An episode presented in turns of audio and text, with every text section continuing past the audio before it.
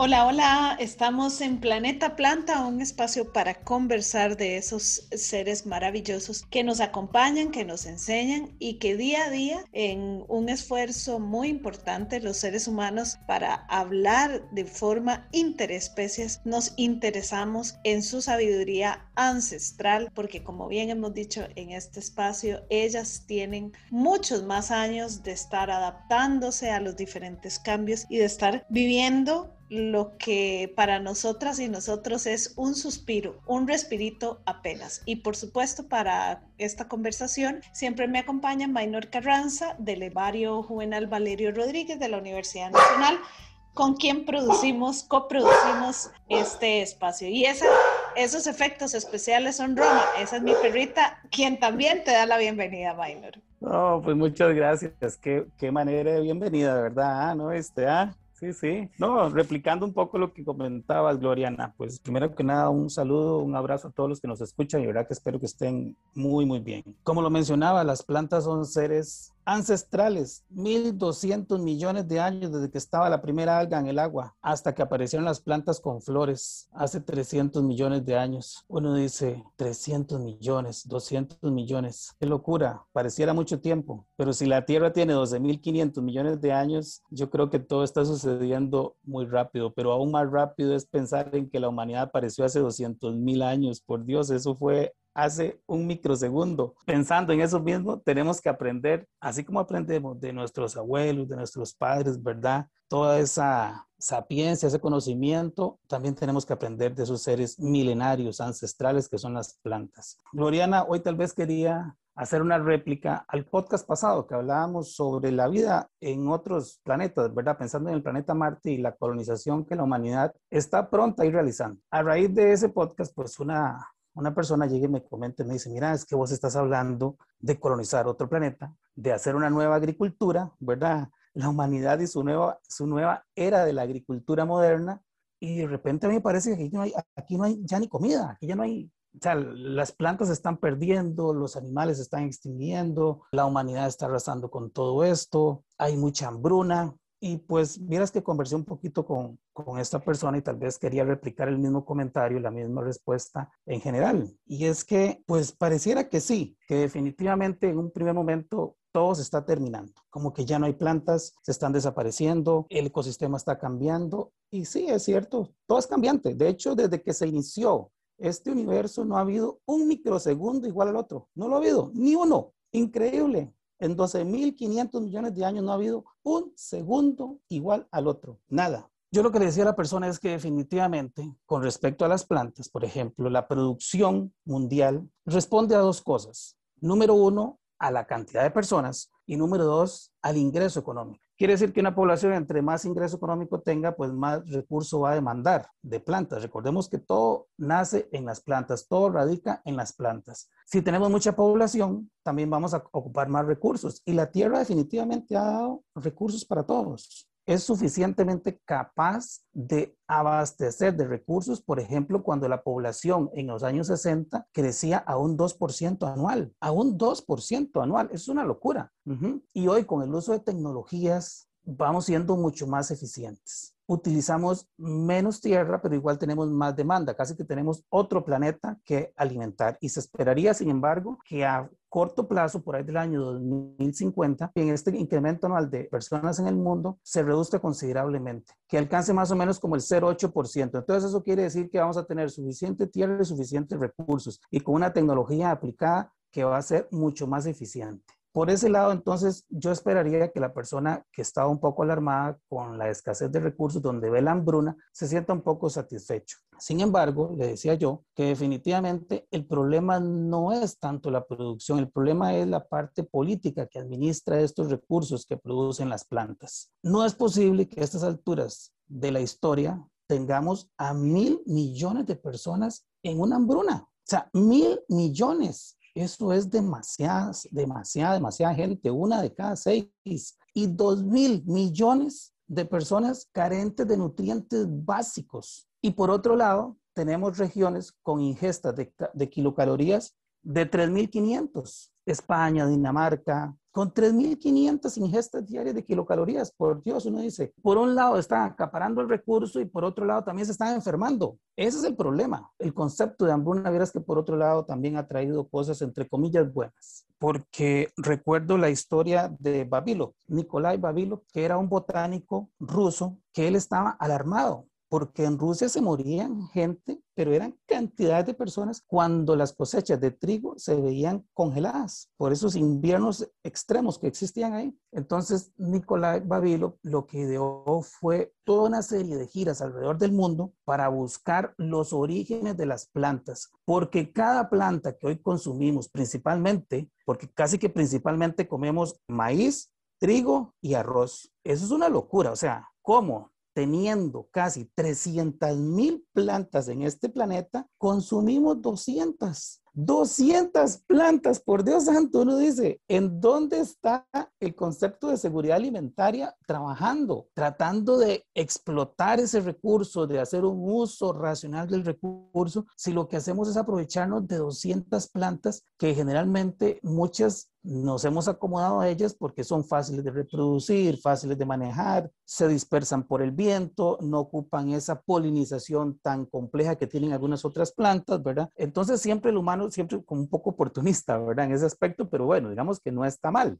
Si el recurso está disponible, tenemos que aprovecharlo. Pero tenemos 300 mil plantas y utilizamos 200. Por Dios, ¿en dónde están el resto? O sea, estamos utilizando el 0,06% de las plantas del planeta para alimentarnos. En OSA, por ejemplo, existen tendencias en donde definitivamente lo que se trata de promover es el uso en los platillos típicos de plantas autóctonas típicas de la zona. Así como cuando vamos a Guanacaste y hablamos de las tortillas o vamos a Limón y hablamos de ciertos productos allá que se consumen en esa dieta típica de esa zona, así es como definitivamente debe enfocarse lo mejor de cada zona para ser consumido y aprovechado por las personas y en general el ecosistema. Pero es increíble, el 0,06%. No, eso, no, eso no tiene sentido. Lo que hablábamos de las hambrunas, cuando Nicolás Babilo llegó y dijo, no puede ser que se esté muriendo tanta gente, inició todo un proceso de recolección de frutos, semillas, hizo una colección gigantesca de semillas y dijo, hay que sacar de cada semilla lo mejor, de manera que podamos obtener la resistencia de aquella al frío con la resistencia de esta otra a la sequedad, a la resequedad, para obtener plantas mucho más, muchísimo más adaptadas a ciertos climas. Mira, todo iba perfecto, todo iba muy bien, por eso te digo que definitivamente aquí en el desarrollo sostenible confluyen, antes eran tres, tres, tres, tres recursos, tres fuentes, económica, social y ambiental. Hoy se habla de una que es la parte política, porque al final de cuentas es la que domina todo y, de repente dice para dónde va la procesión. Y cuando Avilo había colectado y había hecho un semillero increíble por todo lado para evitar la hambruna, pasó de Lenin a Stalin y Stalin dijo, no, este señor es una amenaza, se reúne con gente de diferentes partes del mundo, esto es un espía, hay que encarcelarlo. Y como él ha profesado tanto lo de la hambruna y dice está luchando contra la hambruna, lo mataron de inanición, se murió de hambre y sin embargo esos recursos que él tanto buscó por todo el planeta, hoy día son la base de algo que tal vez muchos han oído, que es la bóveda mundial de semillas, ¿verdad? Que queda en Noruega, que es una bóveda donde vos encontrás semillas de todo el planeta, pensando en qué? En una posible destrucción. ¿Pensando en qué? En una guerra. ¿Pensando en qué otra cosa? En un desastre natural. Para que tengamos un recurso filogenético, un recurso genético disponible para lo que pueda pasar. Entonces, para esa persona que estaba tan preocupada por qué vamos a llevar, definitivamente debo decir que por un lado, la humanidad ha entendido que sin las plantas no podemos comer, no podemos respirar. Entonces, han habido avances a raíz de las, esas hambrunas también y a raíz de muertes de personas como Babilo que increíble. Por salvar a las personas del hambre, lo mataron de hambre como una, ¿cómo se llama? Una contradicción, algo súper interesante, súper loco, increíble, ¿verdad? La gente habla de cambio climático y sí, el cambio climático, lo que la persona me mencionaba, es increíble. Nosotros cuando en un podcast pasado mencionaba que estuvimos con la gente de NASA, la Universidad de Michigan, en el volcán Rincón de la Vieja, tratando de entender qué pasa cuando de repente las plantas tienen demasiada disponibilidad de CO2, porque eso es que están alimentando, ¿verdad? Para hacer la fotosíntesis. Entonces, ¿qué pasa? Es lo que decía, ¿qué pasa si de repente en vez de darte un casado, un almuerzo te dan tres, cuatro, cinco? ¿Te va a ser bueno o te va a ser malo? Vieras que los últimos estudios van más allá y piensan que inclusive más importante que el calentamiento global, porque las plantas son seres súper adaptables, que vos los ves funcionando en la mañana, a mediodía, en la noche, en la madrugada, y ellas no se mueven donde están y asimilan todos esos cambios. Cierran sus estomas, se cierran en la noche por efectos de nictinastia que llaman, ¿verdad? Que esas las hojitas cuando las ve uno que en la noche como que se cierran y uno dice, qué raro, porque esa mata se cerró toda la noche, ¿verdad? Es porque ella está manteniendo el calor, ¿verdad? También evita depredación. Pero todas esas adaptaciones funcionan perfecto. El calor para ellas es algo y el frío es algo normal. Lo que no están acostumbradas es al oscurecimiento, que cuando tienes esa nube en la atmósfera, esa capa que te genera el efecto invernadero, lo que está pasando también es que se está oscureciendo, ya no está entrando la cantidad de luz. Y eso sí es un problema, porque puede ser definitivamente mucho más perjudicial el oscurecimiento que las plantas no han estado acostumbradas durante miles y miles de años que al cambio de temperatura. Desde ese punto de vista, pienso que definitivamente, y como la humanidad ha sido promotora de esos cambios, hoy día más que nunca también yo siento mucho positivismo con las nuevas generaciones, con la nueva forma de pensar. Esto de la pandemia ha traído como un borrón y cuenta nueva. No podemos seguir así definitivamente. Estamos mal en muchos aspectos. Podemos mejorar y no solamente podemos mejorar en botar menos basura, sino también hacer más más racionales en el uso de los recursos. No puede ser que se desperdicie tanto alimento. Las plantas y el planeta son capaces de producir alimento para todos. Y hoy día, más que nunca, entendemos que si todos están bien, en general, vamos a estar mejor. Pero no puede ser que estén vacunados la mitad del planeta que puede vacunarse y la otra mitad que no puede vacunarse. Entonces, no, no, que se queden sin vacunarse. No, disculpa, pero es que ellos te pueden contagiar a vos, ¿verdad? Entonces, o todos o ninguno. O todos comemos o no comemos ninguno como hacían en las casas ¿verdad? Si tenemos una porción, lo repartimos entre los que hayan. Lo que pasa es que la humanidad en eso y la parte política y económica es muy egoísta, pero yo pienso que poco a poco vamos cambiando.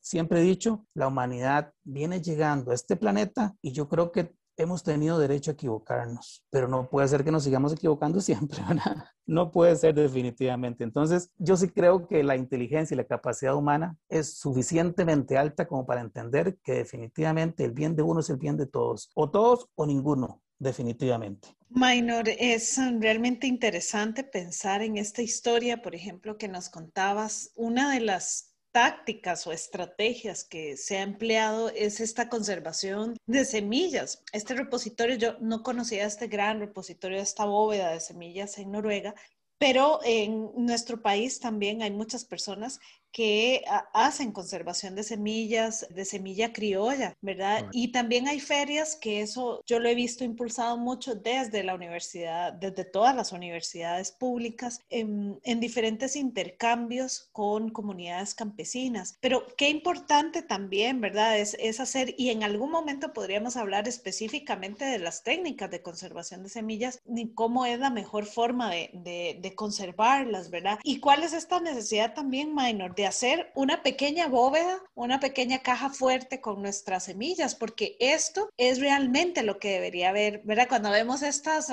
películas de asaltos y robos y gran estafas, ¿verdad? Siempre dice, uy, ¿qué es lo que hay dentro de la caja? Bueno, la humanidad podría pensar que dentro de esta gran caja lo que tendría que haber son estas semillas que nos den de comer, ¿cierto? Vieras qué interesante, porque justamente la otra vez habíamos recibido en el herbario a un grupo de chiquitos, de kinder, unos muchachitos y muchachitas. ¿Cómo explicar a un niño de 5 o 6 años la importancia de las plantas y por qué definitivamente vos que has estado, has estado en el herbario, te, das cuenta de que aquellos anaqueles se corren como, como las bóvedas, así que tienen como era que justamente. Entonces yo le decía a ellos, en esta parte se encuentra un gran tesoro que para mí es mi tesoro, que yo cuido y que definitivamente todos deberíamos de cuidar. Bueno, y después de que les conté esto, abro la bóveda y uno de ellos vuelve a ver las plantas y dice, el tesoro de él son plantas, dice, ah, y, y yo me quedo así, de repente es, una, es algo muy interesante porque, por Dios, qué más valioso que el recurso que nos mantiene vivos, ¿verdad? La parte económica, la parte que la humanidad ha inventado es importante, pero definitivamente que no se nos olvide la esencia, que no se olvide de dónde venimos y qué nos mantiene aquí. Por ese lado es muy interesante.